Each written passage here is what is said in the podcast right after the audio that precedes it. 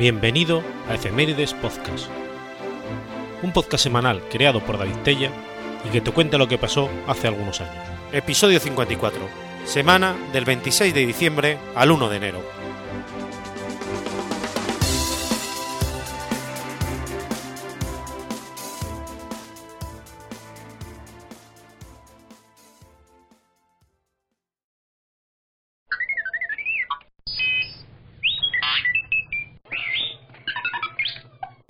Viernes 26 de diciembre de 1941. Winston Churchill es nombrado primer ministro del Reino Unido. Winston Leonard Spencer Churchill nació en el Palacio de Belheim el 30 de noviembre de 1874. Fue un político y estadista británico, conocido por su liderazgo en el Reino Unido durante la Segunda Guerra Mundial. Es considerado uno de los grandes líderes de los tiempos de guerra y fue el primer ministro del Reino Unido en los dos periodos, del 40 al 45 y del 51 al 55. Notable estadista y orador, Churchill también fue oficial del ejército británico, periodista, escritor y artista. Es el único primer ministro británico galardonado con el Premio Nobel de Literatura y fue nombrado ciudadano honorario de los Estados Unidos de América. Nació en el seno de la familia aristócrata de los duques de Marlborough. Su padre, Lord Radolf Churchill, fue un político carismático y ministro de Hacienda del Reino Unido. Su madre, Jenny Jerome, era de origen estadounidense. Siendo un joven oficial del ejército, entró en acción en la India británica, Sudán y en la Segunda Guerra de los Boers. Ganó fama como corresponsal de guerra y con los libros que escribió sobre sus campañas. En la primera línea política durante 50 años, ocupó numerosos encargos políticos y de gabinete. Antes de la Primera Guerra Mundial, fue presidente de la Secretaría de Estado de Comercio, ministro de Interior y primer lord del almirantazgo como parte del gobierno liberal de H. H. Skid. Durante la guerra, continuó como primer lord del almirantazgo hasta la desastrosa batalla de Gallipoli, que él había patrocinado y que motivó su salida del gobierno. Después, sirvió en breve tiempo en el frente occidental como comandante del sexto batallón de los fusileros reales escoceses. Regresó al gobierno como ministro de Armamento, secretario de Estado de Guerra y secretario de Estado del Aire. Tras el conflicto mundial, ocupó el cargo de ministro de Hacienda, y en el gobierno conservador de Stanley Baldwin entre 1924 y 1929, donde tomó la controvertida decisión de devolver la libra esterlina en 1925 al patrón oro, como en la paridad anterior a la guerra, lo que muchos consideraron una presión deflactoria sobre la economía del Reino Unido. Igual de polémicas fueron su oposición al incremento de la autonomía de la, de la India y a su resistencia a la abdicación de Eduardo VIII en 1936. Aunque permaneció fuera de la política en la década de los 30, lideró la alerta sobre el peligro de Adolf Hitler y la campaña para el rearme. El estallido de la Segunda Guerra Mundial fue nombrado de nuevo primer lord del almirantazgo, y tras la dimisión de Neville Chamberlain el 10 de mayo de 1940, se convirtió en primer ministro. Su firme negativa a aceptar la derrota, la rendición o un acuerdo de paz ayudó a inspirar la resistencia británica, en especial durante los difíciles primeros momentos de la guerra, cuando el Reino Unido se quedó solo en su firme oposición a la guerra contra Alemania nazi. Se destacó por sus discursos y programas de radio que ayudaron a inspirar al pueblo británico, al que lideró como primer ministro hasta que fue segura la victoria de los aliados sobre las potencias del eje. Después de que su partido conservador perdiera las elecciones generales del 45, Churchill lideró la oposición. En el 51 consiguió volver a ser primer ministro, hasta su retiro en el 55. Viendo que estaba disminuyendo su capacidad física e intelectual, Churchill se retiró de su posición como primer ministro en el 55 y fue sustituido por Anthony Eden, quien por muchos años había sido su ambicioso protegido. Tres años antes, Eden se había casado con la sobrina de Churchill, Anna Clarissa Churchill, siendo este su segundo matrimonio. Tras su dimisión, la reina le ofreció un ducado, pero declinó la oferta. En los años siguientes, Churchill pasaba cada vez menos tiempo en el Parlamento. Ocasionalmente asistía a votaciones decisivas, pero nunca más volvió a hablar en la Cámara. Continuó sirviendo como miembro del Parlamento en Buford hasta que se retiró después de las elecciones generales del 64. Sobre la crisis de Suez, dijo en privado que nunca la habría hecho sin considerar y consultar con los estadounidenses, y una vez que lo hubiera empezado, no se habría atrevido a repararlo. En 1959 se convirtió en The Father of the House, el miembro de Parlamento con el servicio continuo más prolongado. Por aquella época ya había logrado ser el único parlamentario en haber servido bajo los reinados de Victoria I e Isabel II. Churchill pasaba la mayor parte del tiempo en Charterhouse, en Kent, tres kilómetros al sur de West Ham. Con la decadencia de sus facultades físicas y mentales, Churchill comenzó a perder la batalla que llevaba librando por largo tiempo con su bestia negra, la depresión. Encontró consuelo en el clima y la luminosidad del Mediterráneo. Tomó largas vacaciones con su consejero literario Emery Graves y con su esposa, Wendy Russell, y La Pausa, una villa en la costa mediterránea francesa. La esposa de Churchill, Clementine, lo acompañó en raras ocasiones. Viajó en ocho cruceros a bordo del yate Cristina, como huésped de Aristóteles Onassis. Una vez, cuando el Cristina tenía que atravesar los Dardanelos, Onassis ordenó que esperaran a que se hiciera de noche, para así no traer a su huésped magros recuerdos de su mente. En el 63, el presidente Kennedy nombró a Churchill ciudadano honorario de los Estados Unidos. Churchill estaba ya muy enfermo para poder asistir a la ceremonia, a la cual fueron sus hijos y nietos. El 15 de enero del 65, Churchill sufrió un segundo ataque cardíaco, que le ocasionó una severa trombosis cerebral. Falleció nueve días después, el 24 de enero de 1965, el mismo día en que había fallecido su padre 70 años antes. Las últimas palabras que se le oyeron pronunciar fueron, esto es todo tan aburrido. Para la ciudad de Churchill, esos últimos 10 años de vejez y retiro habían sido más insoportables que los conflictos militares y diplomáticos. Su cuerpo permaneció en la capilla ardiente de Westminster durante tres días. El funeral se realizó en la Catedral de San Pablo. Fue el primer funeral celebrado en dicha catedral a un hombre no perteneciente a la realeza, y desde que se le hiciera al mariscal de campo Lord Roberts de Kandahar, en 1914. Cuando su féretro fue transportado por el río Támesis, todas las grúas estaban inclinadas en saludo. La artillería real hizo 19 disparos en su honor, como se hace con los jefes de Estado, y 16 aviones de la RAF sobrevolaron Londres. El funeral propició la asistencia del mayor número de dignatarios de la historia de Gran Bretaña, contando representantes de más de 100 países. Se dice que fue el deseo de Churchill que si el general de Gaulle le llegaba a sobrevivir, la procesión debería pasar por la estación de Waterloo. Mas no había evidencia de que este hecho sea cierto. El general de Gaulle asistió al funeral y la procesión partió hacia Blandon, desde la estación de Waterloo. Por petición de Churchill, fue enterrado en la tumba familiar en la iglesia de San Martín, en Blandon, cerca de Busto, y no lejos de su lugar de nacimiento, en Blenheim.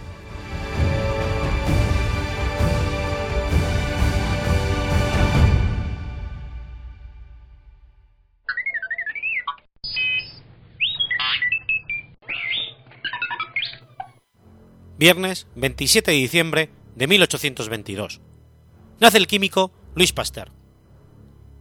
Luis Pasteur nació el 27 de diciembre de 1822 en Dole, localidad del Franco Condado, donde transcurrió su infancia. Era hijo de un curtidor, y de joven no fue un estudiante prometedor en ciencias naturales. De hecho, si demostraba alguna actitud especial, era en el área artística de la pintura. Su primera ambición fue la de ser profesor de arte. En 1842 tras ser maestro en la Real Escuela de Besazón, obtuvo su título de bachillerato, con calificación mediocre en química. Su padre lo mandó a la Escuela Normal Superior de París, pero allí no duró mucho tiempo, ya que regresó a su tierra natal. Pero al año siguiente retornó a París. Tras pasar por la Escuela Superior, se convirtió en profesor de física en el Liceo de Dijon, aunque su verdadero interés era ya la química. Entre los años 1847 y 1853 fue profesor de química en Dijon y luego en Estrasburgo, donde conoció a Marie Lauret, la hija del rector de la universidad, con quien contrajo matrimonio en 1849. En 1848, Pasteur resolvió el misterio del ácido tartárico. Esta sustancia parecía existir en dos formas de idéntica composición química, pero con propiedades muy diferentes, dependiendo de su origen. El ácido tartárico proveniente de seres vivos, por ejemplo, el que existe en el vino, era capaz de polarizar la luz, mientras que el producido sintéticamente no lo hacía a pesar de contar con la misma fórmula química. Pasteur examinó al microscopio cristales diminutos de sales formadas a partir de ácido tartárico sintetizado en el laboratorio, y observó algo muy curioso. Había cristales de dos tipos distintos, ambos casi exactamente iguales, pero con simetría especular, como nuestras manos. La composición era la misma, pero la forma en la que los átomos se asociaban podían tomar dos formas diferentes y simétricas. Mientras una formaba polaridad a la luz a la derecha, la otra se polarizaba a la izquierda. Más curioso aún fue que cuando examinó cristales formados a partir de ácido tartárico natural, solo era de uno de los dos tipos, aquel que polarizaba la luz a la derecha. Este hallazgo le valió al joven químico la concesión de la Legión de Honor, con tan solo 26 años de edad. En 1854 fue nombrado decano de la Facultad de Ciencias de la Universidad de Lille. Solo siete años más tarde, con 33 años, se convirtió en director y administrador de estudios científicos de la misma escuela superior en la que él había estudiado. Algunos de sus contemporáneos, incluido el eminente químico alemán Justus von Liebig, insistía en que la fermentación era un proceso químico y que no requería la intervención de ningún organismo. Con la ayuda de un microscopio, Pasteur descubrió que en realidad intervenían dos organismos, que eran clave del proceso. Uno producía alcohol y el otro, el ácido láctico, agriaba el vino. Utilizó un nuevo método para eliminar los microorganismos que podían degradar el vino, la cerveza o la leche, después de encerrar el líquido en cubas bien selladas y elevando su temperatura hasta los 44 grados centígrados durante un muy corto periodo. A pesar del rechazo inicial de la industria ante la idea de calentar el vino, un experimento controlado por lotes de vino calentado y sin calentar demostró la efectividad del procedimiento. Había nacido así la pasteurización, el proceso actual que garantiza la seguridad de numerosos productos alimenticios en todo el mundo. Demostró que todo proceso de fermentación y descomposición se debe a la acción de organismos vivos y que el crecimiento de los microorganismos en caldos nutritivos no era debido a la generación espontánea. Para demostrarlo, expuso caldos hervidos en matraces provistos de un filtro que evitaba el paso de partículas de polvo hasta el caldo de cultivo. Simultáneamente, expuso otros matraces que carecían de este filtro, pero poseían un cuello muy alargado y curvado que dificultaba el paso del aire, y por ello de las partículas de polvo, hasta el caldo de cultivo. Al cabo de un tiempo, observó que nada crecía en los matraces sin filtro. De esta forma, Luis Pasteur mostró que los microorganismos no se formaban espontáneamente en el interior del caldo, refutando así la teoría de la generación espontánea y demostrando que todo ser vivo procede de otro ser vivo anterior. Este principio científico, que fue la base de la teoría germinal de las enfermedades y la teoría celular, significó un cambio conceptual sobre los seres vivos y el inicio de la microbiología moderna. Luego de resolver el problema de la industria vinícola, Pasteur fue contactado en 1865 por el gobierno francés para que ayudara a resolver la causa de una enfermedad de los gusanos de seda del sur de Francia, la cual estaba arruinando la producción. Pasteur, como él mismo reconoció, no sabía nada de gusanos de seda. Sin embargo, creía que su ignorancia le significaba una ventaja, pues le permitiría afrontar el problema sin prejuicios. Tras los éxitos obtenidos, confiaba que el método científico sería la herramienta que esclarecería el problema ayudándole a encontrar una solución.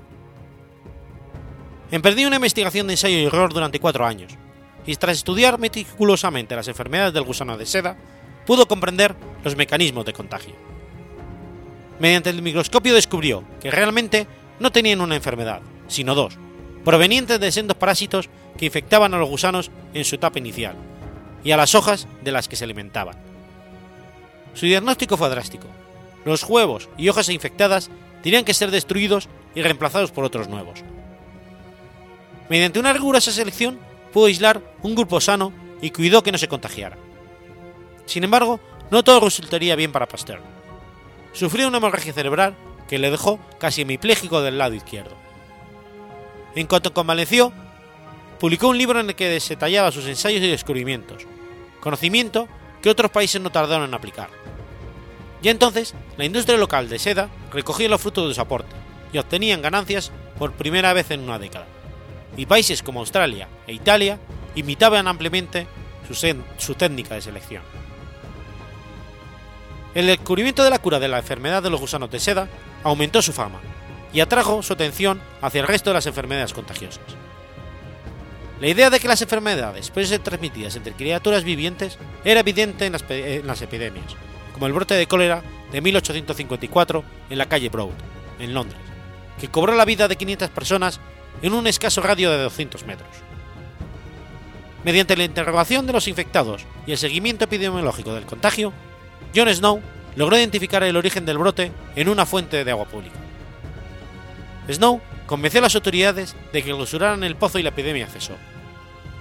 No obstante, la idea de que una enfermedad contagiosa no resultaba obvia para la población, pues chocaba con el pensamiento de la época.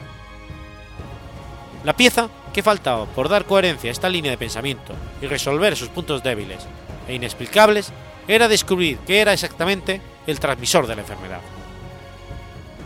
Estas circunstancias demostró experimentalmente y desarrolló la teoría germinal de las enfermedades infecciosas, según la cual toda enfermedad infecciosa tiene su caso en un ente vivo, microscópico, con capacidad para propagarse entre las personas, además de ser el causante de procesos químicos como la descomposición y la fermentación, y su causa no provenía de adentro del cuerpo, debido a un desequilibrio de humores como se creía tradicionalmente. Su teoría fue controvertida e impopular. Resultaba ridículo pensar que era algo insignificantemente pequeño, hasta lo invisible, y pudiese ocasionar la muerte de seres mucho más fuertes.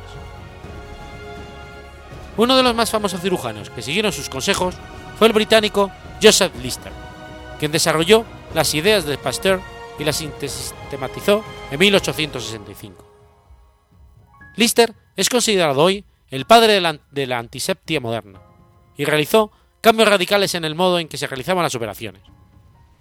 Los doctores debían lavarse las manos y utilizar guantes. El, instrumental quirúrgico debía esterilizarse justo antes de ser usado. Había que limpiar las salidas con disoluciones de ácido carbónico. Antes de Lister y Pasteur, pasar por el quirófano era, en muchos casos, una sentencia de gangrena o muerte. El propio Pasteur, en 1871, sugirió a los médicos de los hospitales militares hervir el instrumental y los vendajes. Describió un horno, llamado horno Pasteur, útil para esterilizar instrumental quirúrgico y material de laboratorio, y en él tuvieron entero apoyo. En 1880, Pasteur se encontraba realizando experimentos con pollos para determinar los mecanismos de transmisión de la bacteria responsable del cólera aviar, que acababa con muchos de ellos. Junto con su ayudante, Charles Chamberlain, inoculaba la bacteria a pollos y evaluaban el proceso de la enfermedad. La historia cuenta que Pasteur iba a tomarse unas vacaciones y, encargó a Chamberlain que inoculase a un grupo de pollos con un cultivo de la bacteria, antes de irse el propio ayudante de vacaciones. Pero Chamberlain olvidó hacerlo y se fue de vacaciones. Cuando ambos volvieron al cabo de un mes, los pollos estaban sin infectar y el cultivo de bacterias continuó donde lo dejaron, pero mucho más debilitado. Chamberlain inoculó a los pollos de todos los modos, y los animales no murieron. Desarrollaron algunos síntomas y una versión leve de la enfermedad, pero sobrevivieron. El ayudante abochornado iba a montar a los animales y empezar de nuevo, cuando Pastor lo detuvo. La idea de una versión débil de la enfermedad, causante de la inmunidad y su símil virulenta, era conocida desde 1796 gracias a Edward Jenner, y Pasteur estaba al tanto. Expuso a los pollos una vez más al cólera y nuevamente sobrevivieron pues habían desarrollado respuesta inmune. Llamó a esta técnica vacunación en honor a Edward Jenner. La diferencia entre la vacuna de Jenner y la de anthrax y cólera aviar es que estas fueron las primeras vacunas de patógenos artificialmente debilitados. A partir de ese momento, no hacía falta encontrar bacterias adecuadas para las vacunas, las propias bacterias de la enfermedad podían ser debilitadas y vacunadas. Pasteur puso este descubrimiento en práctica casi inmediatamente en el caso de otras enfermedades causadas por agentes bacterianos. En 1881 hizo una demostración dramática de la eficacia de su vacuna contra el carbunco, inoculando la mitad de un rebaño de ovejas mientras que inyectaba la enfermedad a la otra mitad. Las inoculadas con la vacuna sobrevivieron, el resto murió. En sus estudios contra la rabia utilizaba conejos infectados con la enfermedad, y cuando estos morían, secaba su tejido nervioso para debilitar el agente patógeno, que la produce. Y hoy sabemos que es un virus. En 1885, un niño, Joseph Meister, fue mordido por un perro rabioso cuando la vacuna de Pasteur solo se había probado en unos cuantos perros. El niño iba a morir sin ninguna duda cuando se desarrollase la enfermedad, pero Pasteur no era médico, de modo que si lo trataba con una vacuna sin probar suficientemente, podía acarrearle un problema legal. Sin embargo, tras consultar con sus colegas, el químico se decidió a inocular la vacuna al muchacho. El tratamiento tuvo un éxito absoluto. El niño se recuperó de las heridas y nunca desarrolló la rabia. Pasteur, nuevamente, fue alabado como héroe.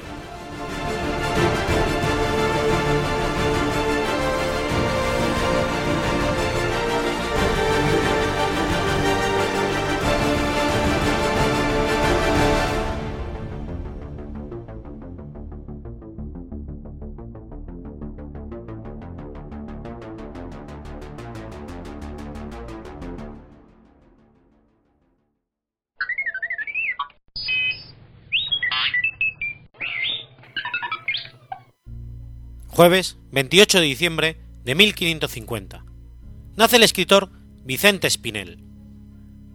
Hijo de Francisco Gómez, que procedía de las Asturias de Santillana, en la actual Cantabria, y de su legítima esposa, Juana Martínez, estudió sus primeras letras y música en Ronda, con el bachiller Juan Cansino, y se matriculó en la Universidad de Salamanca, donde aparece registrado en los cursos de 1571 y 1572, con el nombre de Vicente Martínez Espinel, tomando el segundo apellido de su padre.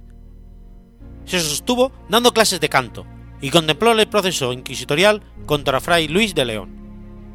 En ese mismo año, de 1572, unos tíos suyos le concedieron una capellanía que había fundado, por consejo del tinitario Fray Rodrigo de Arce.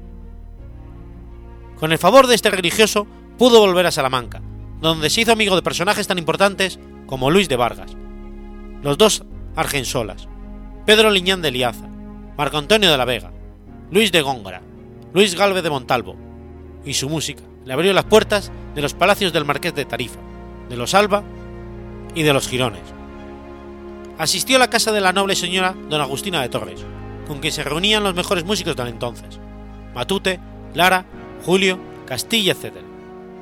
Convivió algún tiempo en Zaragoza con Lupercio y Bartolomé Leonardo de Argensola. Intentó entonces la carrera militar y fue soldado, y en Valladolid fue escudero del conde de Lemos. Estuvo a punto de acompañarlo cuando este marchó junto al rey don Sebastián a la infausta campaña de África, que terminó con la batalla de Alcazarquivir, pero se quedó en Sevilla, viviendo con disipación entre lupanares y figones, acompañando de su inseparable guitarra, de esta etapa corresponden Sátira a las Damas de Sevilla, la más temprana obra conocida de Spinel. Esa vida disipada y bastante al margen de la ley hizo que el marqués de Algaba, que por aquel entonces le protegía, le retirara esa protección, y Spinel tuvo entonces que esconderse de la justicia y se acogió a Sagrado. El marqués de Denia lo sacó de allí y le mandó a Italia para servir a Alfonso Pérez de Guzmán y Sotomayor, duque de Medina Sidonia nombrado para gobernar Milán. Pero lo apresaron los corsarios berberiscos y estuvo esclavizado en Argel hasta que le sacaron de allí los genoveses. Desembarcó en Génova en 1573 y poco después marchó a Flandes, yendo a parar al ejército de Alejandro Farnesio, cuando se aprestaba al asalto de Maastricht. Allí encontró a su tío Hernando de Toledo, a quien dirigió una bellísima, una bellísima égloga que canta sus amores con doña Antonia de Calatayud en Salamanca y Sevilla. Volvió a Milán con Octavio de, Gonzaga y durante tres años recorrió toda la Lombardía, ya como soldado, ya como músico de la casa de Antonio de Londoño. Hastiado del oficio de la pica y cansado de su vida transeúnte, obtuvo un beneficio en Roma, donde le apreciaron ser buen latino y buen cantor de canto llanto. Murieron sus padres, y entonces volvió a España desembarcando en Málaga, donde era obispo su amigo Francisco Pacheco de Córdoba. Por entonces escribió su canción a su patria y la epístola al obispo malagueño, poemas de arrepentimiento por su revuelta vida que le hicieron ganar el derecho a ordenarse sacerdote. Marchó a Madrid con esa idea y lo hizo efectivamente en 1589, el mismo año en que retoma sus estudios, estudiando moral en Ronda, cantando misa en Málaga y logrando un beneficio en esta ciudad.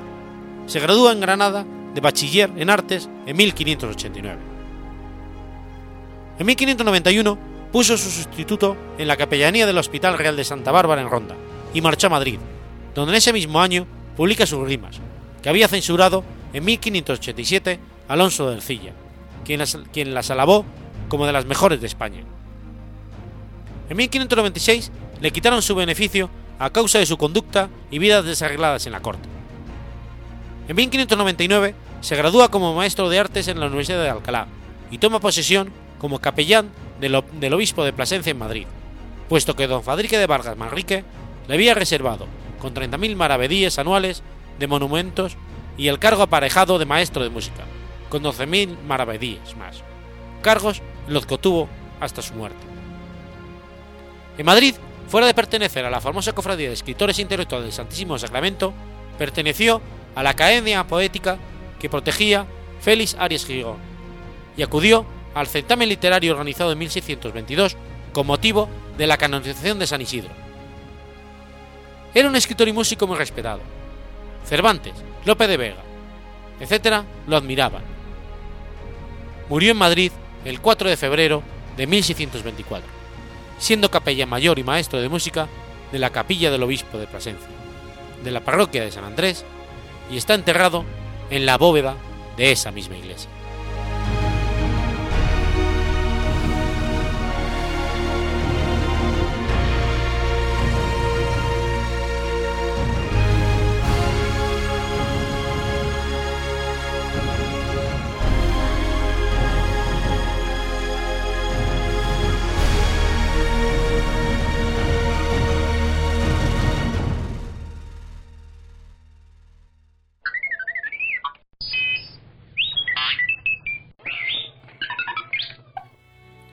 Martes 29 de diciembre de 1981.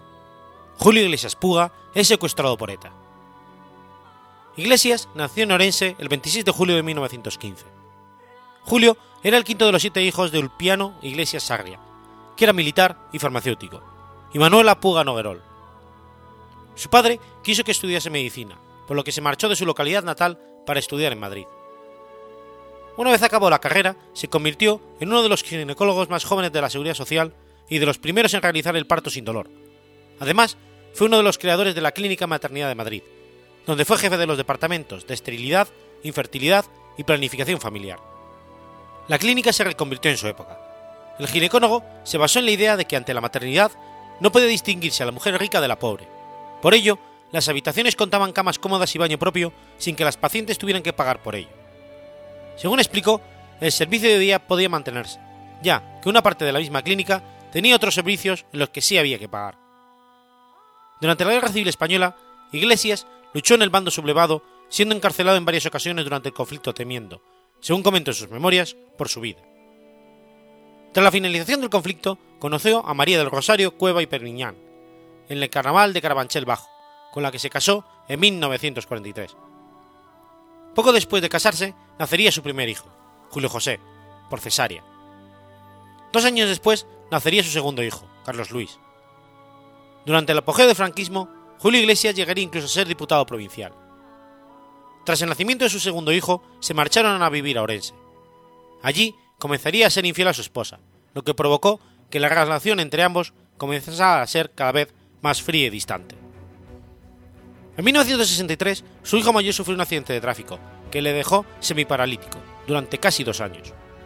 Este se convirtió en el momento más duro de su vida, al pensar que pudo haberlo perdido. Los médicos le habían aconsejado una operación de espalda que podía dañarle la médula espinal, pero él se negó a ello, ya que pensó que su hijo se recuperaría por sí mismo, algo que finalmente sucedió.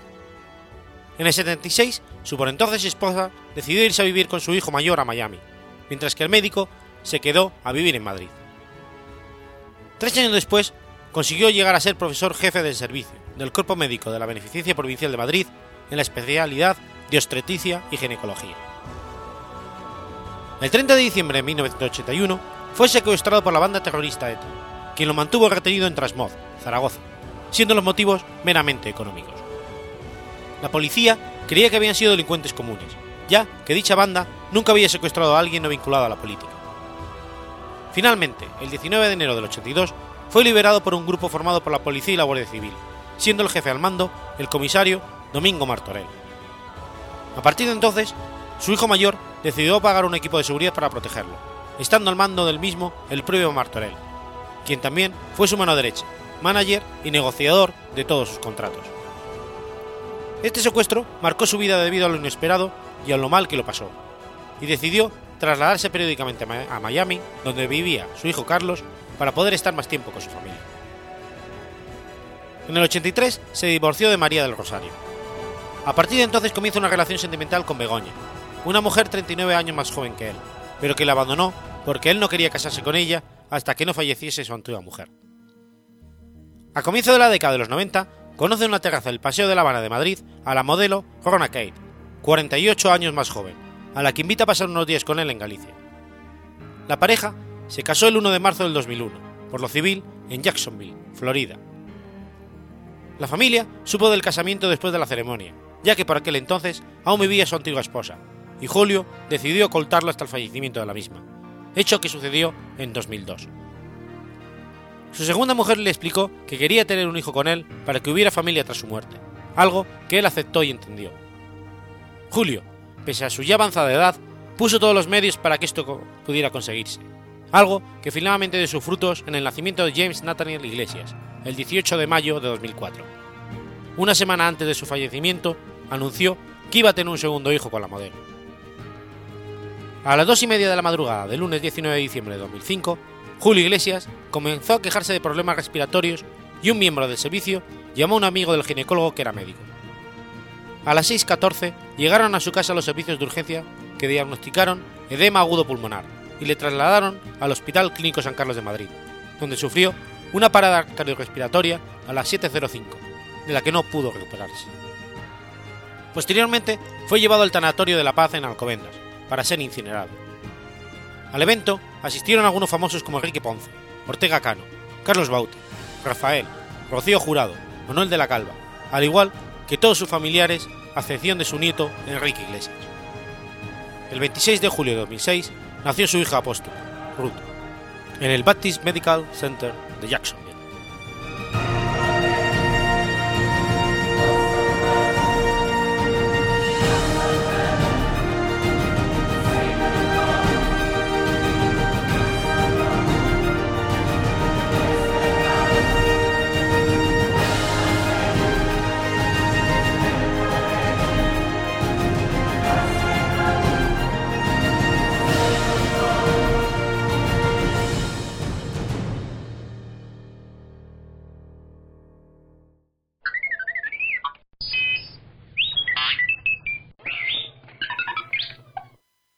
Martes 30 de diciembre de 1862.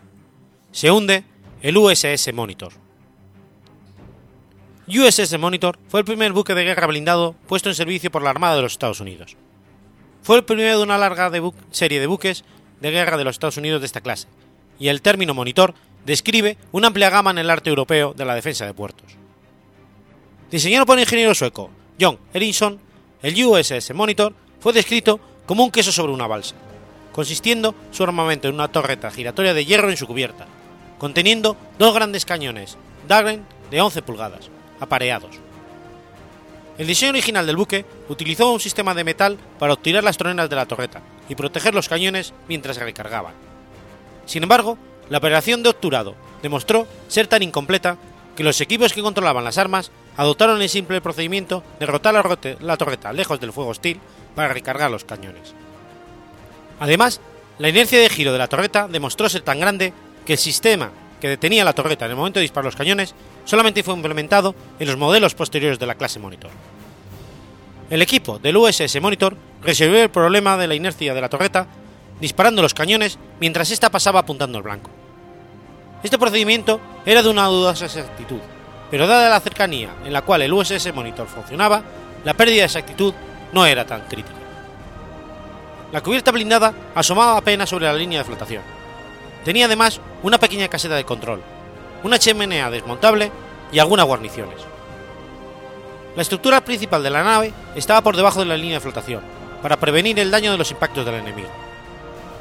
La torreta estaba construida por ocho capas de planchas de hierro empedranadas juntas, de una pulgada, con una novena plancha adicional interior que actuaba como protector acústico. La máquina de vapor hacía girar la torreta. El blindaje, el blindaje, del casco, que cubría el resto del casco impermeable, era de solamente 5 octavos de pulgada de espesor. De esta manera, las partes vulnerables de la nave quedaban completamente protegidas. El casco del USS Monitor fue construido en los astilleros Continental Iron Works, en el barrio Greenpoint de Brooklyn, Nueva York, y el buque fue votado el 30 de enero de 1862. El USS Monitor fue una innovación técnica de construcción y diseño. Las piezas fueron forjadas en nueve fundiciones y reunidas para construir el buque. El proceso entero tomó menos de 120 días. Además de la torreta, Ericsson anticipó algunos aspectos del diseño del submarino moderno, con las características del USS Monitor, excepto la torreta y la caseta de control, haciéndola la primera nave semisumergible. En cambio, el CSS Virginia tenía un casco de madera convencional cubierto enteramente con planchas de hierro y una estructura con armas fijas.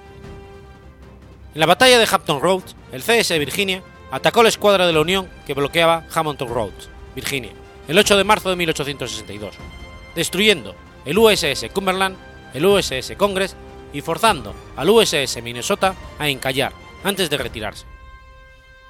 Esa misma noche, el USS Monitor, bajo el mando del teniente John L. Warden, fue llevado a remolque a Brooklyn.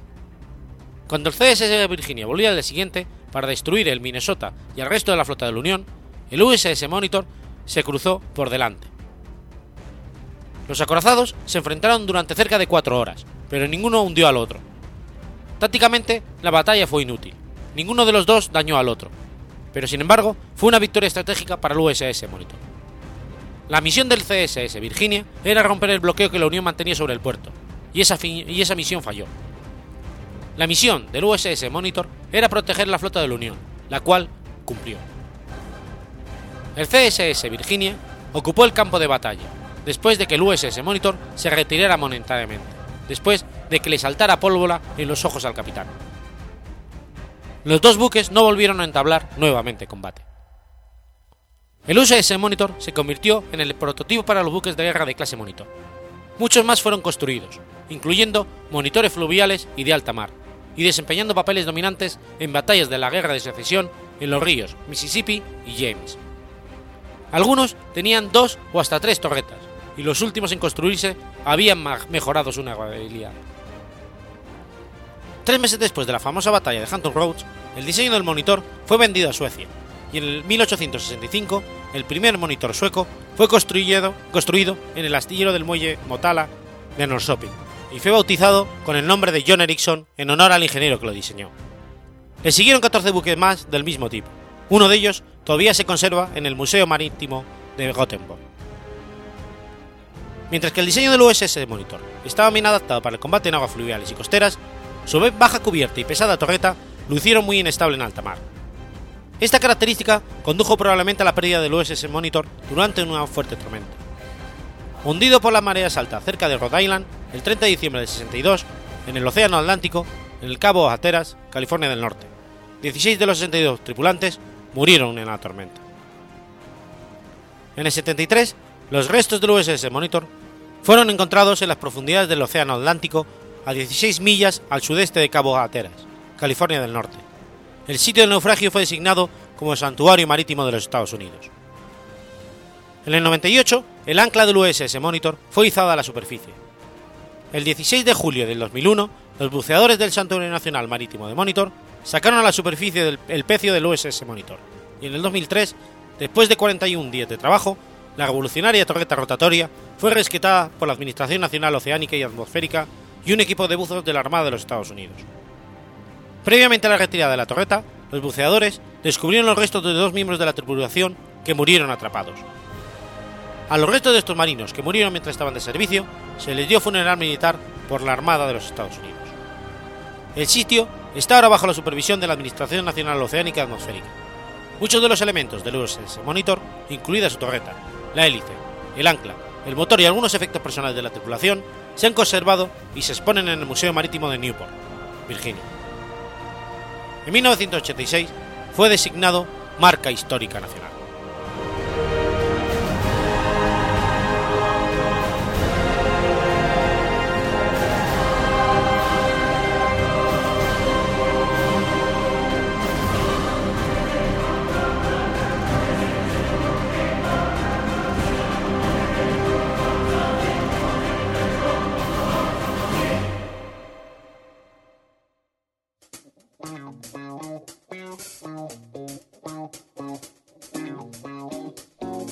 ¿Conoces la Asociación de Escuchas de Podcasting?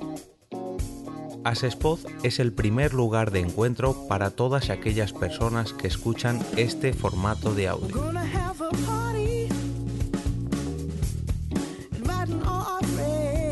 Compartimos, comentamos y escuchamos una gran cantidad de podcasts, pero seguro que no los conocemos todos. Nos falta este que estás escuchando ahora mismo.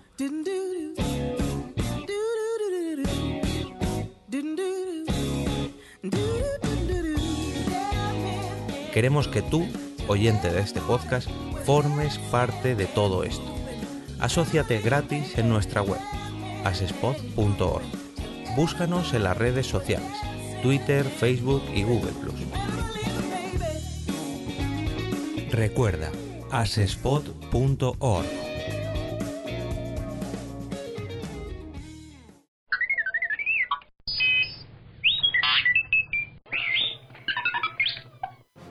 Miércoles 31 de diciembre de 1997. Sabir Bhatia vende su sitio web Hotmail. Sabir Bhatia nació en la ciudad de Kalyan, India, pero creció en Mangalore. Estudió en la escuela Bishop School, en Pune, y después en St. Joseph Boys High School, una escuela jesuita de Bangalore. En septiembre de 1988, tras un breve paso por el Birla Institute of Technology and Science of Pilani del estado de Rajasthan, consiguió una beca para el Instituto Tecnológico de California, donde obtuvo una licenciatura en 1989. Después continuó, estudiando en la Universidad de Stanford, en Palo Alto, California, hasta recibir su maestría en Ingeniería Eléctrica en 1993. Después de graduarse, trabajó en el área de hardware de la empresa estadounidense Apple Computer. Fue uno de los primeros empleados de Firepower System, donde desarrolló estaciones de trabajo basadas en PowerPC. En diciembre del 95, su amigo y compañero de Apple, Jack Smith, tuvo la idea de hacer un correo electrónico gratuito basado en un navegador web. Entre ambos desarrollaron la idea y fundaron la empresa Hotmail, en la que Batia era el director y Smith el jefe tecnológico. El 4 de julio de 1996 lanzaron el correo electrónico Hotmail, el primer correo electrónico gratuito. Hasta ese momento, cada persona que poseía una computadora personal tenía un correo electrónico, pero mediante el webmail, correo electrónico basado en la red y no en la propia computadora, podría acceder a su correo desde cualquier lugar del mundo. El límite de almacenamiento gratuito era de 2 megas.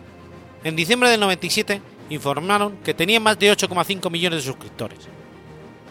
El 31 de diciembre del 97, Batia vendió Hotmail a Microsoft por 400 millones de dólares estadounidenses. A mediados del 98, con 25 millones de cuentas activas de correo electrónico, la empresa estaba creando 125.000 usuarios nuevos cada día, unos 3,75 millones al mes. Después, Sabir Bhatia fundó la empresa Hearthstone, la cual tuvo que cerrar cuando reventó la burbuja de las empresas.com.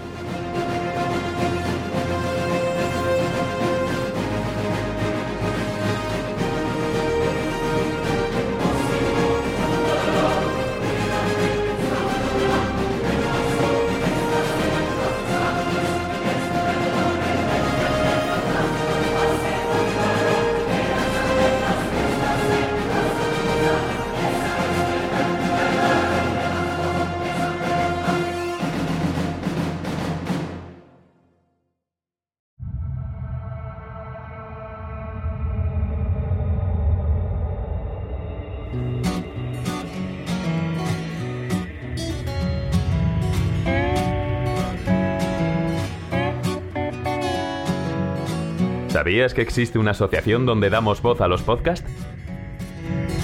La asociación Podcast nace con el propósito de aunar intereses relacionados con el podcasting ofreciendo formación, soporte y una mesa de debate sobre el podcasting, no solo en España, sino también en toda Hispanoamérica. Entre nuestros proyectos destacan nuestro libro colaborativo, la organización de diferentes eventos relacionados con el podcasting como las jornadas de podcasting, los premios de la Asociación Podcast y Radio Podcastellano. Para formar parte de la comunidad, recibir información de eventos y estar al tanto de lo que ocurre, solo tienes que entrar en asociacionpodcast.es y hacerte socio o simpatizante. Ahora es tu oportunidad de formar parte de esta gran comunidad asociacionpodcast.es. Si lo prefieres, puedes escribirnos a info@asociacionpodcast.es y responderemos todas tus dudas. También puedes seguirnos en Twitter con el usuario AsociaPodcast. Ya seas podcaster u oyente, súbete al podcasting.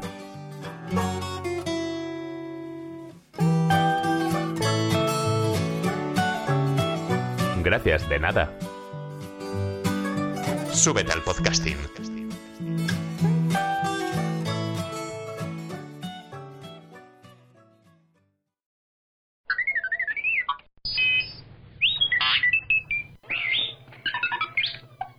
1 de enero del 45 a.C.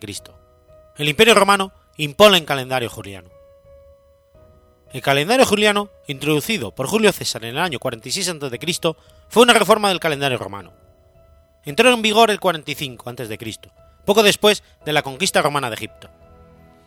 Era el calendario predominante en el mundo romano, la mayor parte de Europa y en los asentamientos europeos en las Américas y otros lugares, hasta que fue sustituido progresivamente por el más preciso calendario gregoriano, promulgado en 1582 por el Papa Gregorio XIII. Originariamente, en muchas culturas antiguas se utilizaba el calendario lunar para contar. Las evidencias históricas más antiguas indican que el primer calendario solar fue creado en el antiguo Egipto, a principios del tercer milenio antes de Cristo, y surgió de la necesidad de predecir con exactitud el momento del inicio de la crecida del Nilo, que tiene una periodicidad anual, acontecimiento fundamental en una sociedad que vivía de la agricultura. Este calendario tenía un año de 365 días, dividido en tres estaciones, meses de 30 días y decanos de 10 días. Los pueblos itálicos primitivos tenían diferentes calendarios lunares, cada uno con su propio número de meses, su propia duración del año y de los meses. Por ejemplo, los habitantes de Albalonga tenían un calendario de 10 meses, de 18 a 36 días cada mes. Los de Lavinia tenían otro de 374 días distribuidos en 13 meses. Los etruscos tenían meses basados en la luna llena. Finalmente, se acordó usar un calendario común de 304 días distribuidos en 10 meses. Pero este tenía desfases de tiempo, y los pontífices paganos lo reajustaban agregando un mes llamado Mercedonius, casi siempre de forma bienal. Los reajustes se hacían con criterios políticos, no astronómicos, como determinar el día de paga a la servidumbre, y se hacía mal uso del reajuste, para prorrogar el cargo de algún funcionario, adelantar o retrasar votaciones. El año empezaba a principios de marzo, Martius de Marte, dios de la guerra, que era el primer mes de primavera, cuando se, decían las cuando se decidían las campañas militares del año. Los meses iban desde Martius hasta Febrarius. Los reajustes no evitaron los desfases de tiempo y sucedió que el invierno fuera fechado en el otoño astronómico. Julio César terminó con el desfase ordenando una reforma en el calendario romano. Según Plutarco, fue el rey Numa, el sucesor de Rómulo, quien cambió el calendario de 10 a 12 meses, poniendo como primer mes del año enero, en lugar de marzo. También comenta que abril procede de la diosa Afrodita, mientras que mayo de la diosa Maya, madre de Mercurio. Sosígenes de Alejandría tenía conocimiento de la fallida reforma de Cánope del calendario egipto, ocurrido dos siglos atrás, y colaboró con Julio César para adoptar esa vieja reforma al calendario romano e implantar como un nuevo calendario. Esta adaptación fechaba las estaciones y sus fiestas romanas correspondientes concordando con el momento astronómico en el que sucedían.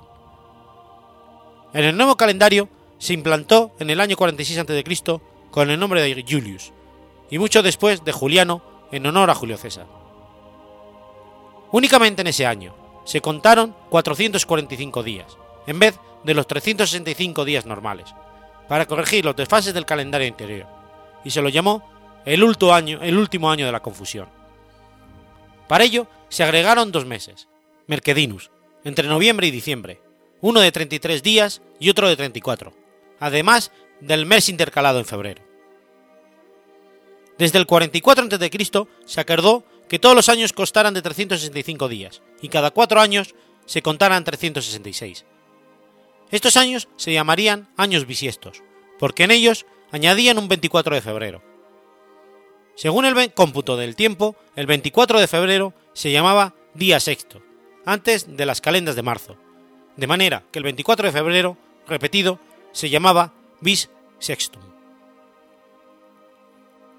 Pero en el año 44 a.C., los pontífices romanos decidieron considerar un año bisiesto cada tres años ordinarios, en vez de cada cuatro.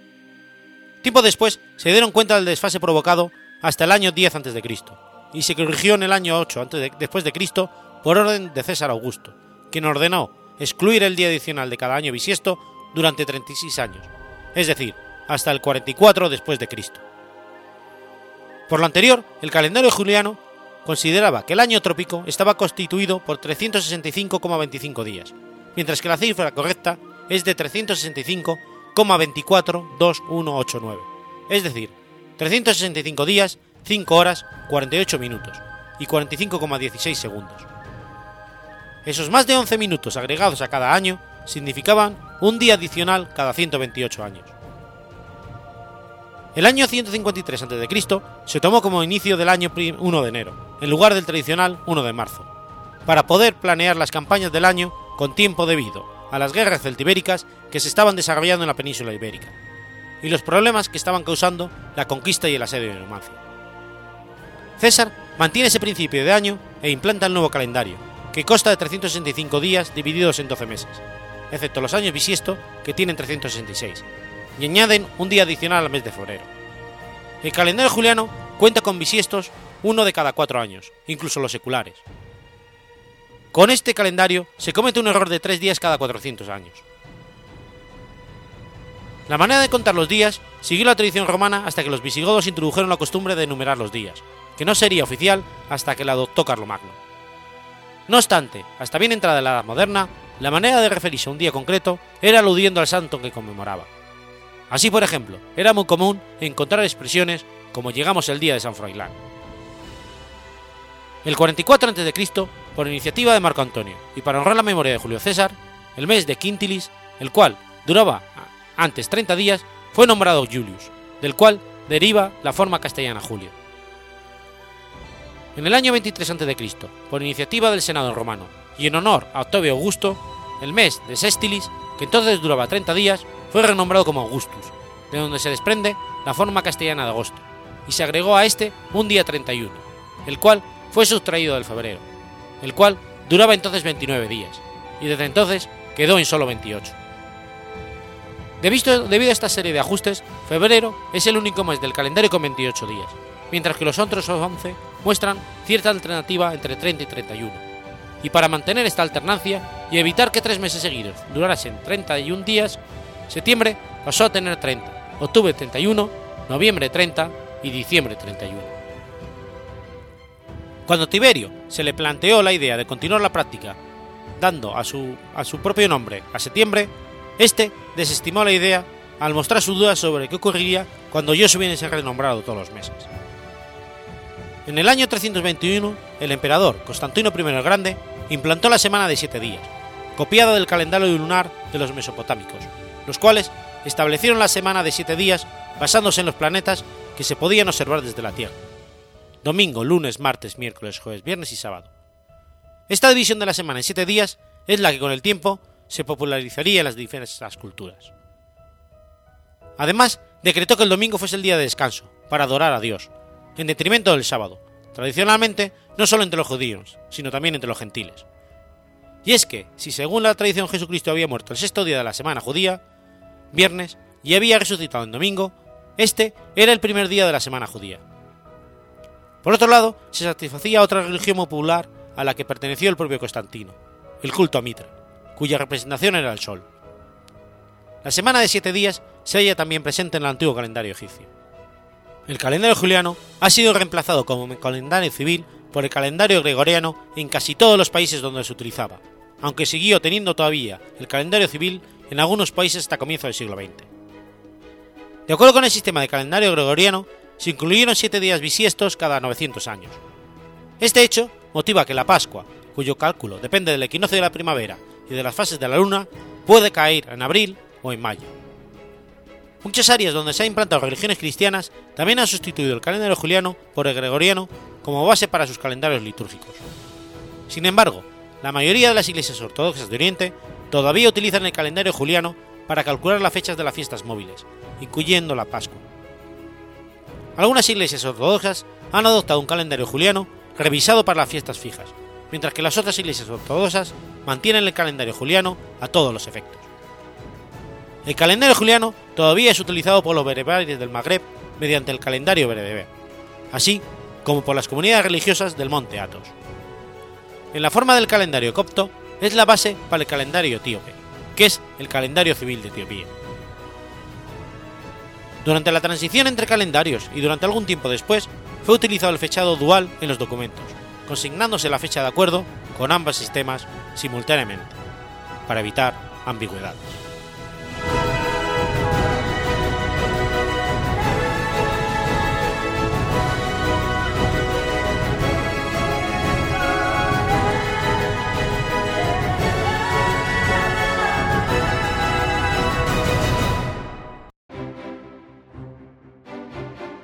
Has escuchado Efemérides Podcast. Si quieres ponerte en contacto conmigo, puedes hacerlo por Twitter a la cuenta arroba o mi cuenta personal, arroba telladavid, o por correo electrónico a la dirección efemeridespod.gmail.com. También puedes visitar la página web efemeridespodcast.es. Y recuerda que puedes suscribirte por iTunes y por iBox, y tienes un episodio nuevo cada lunes.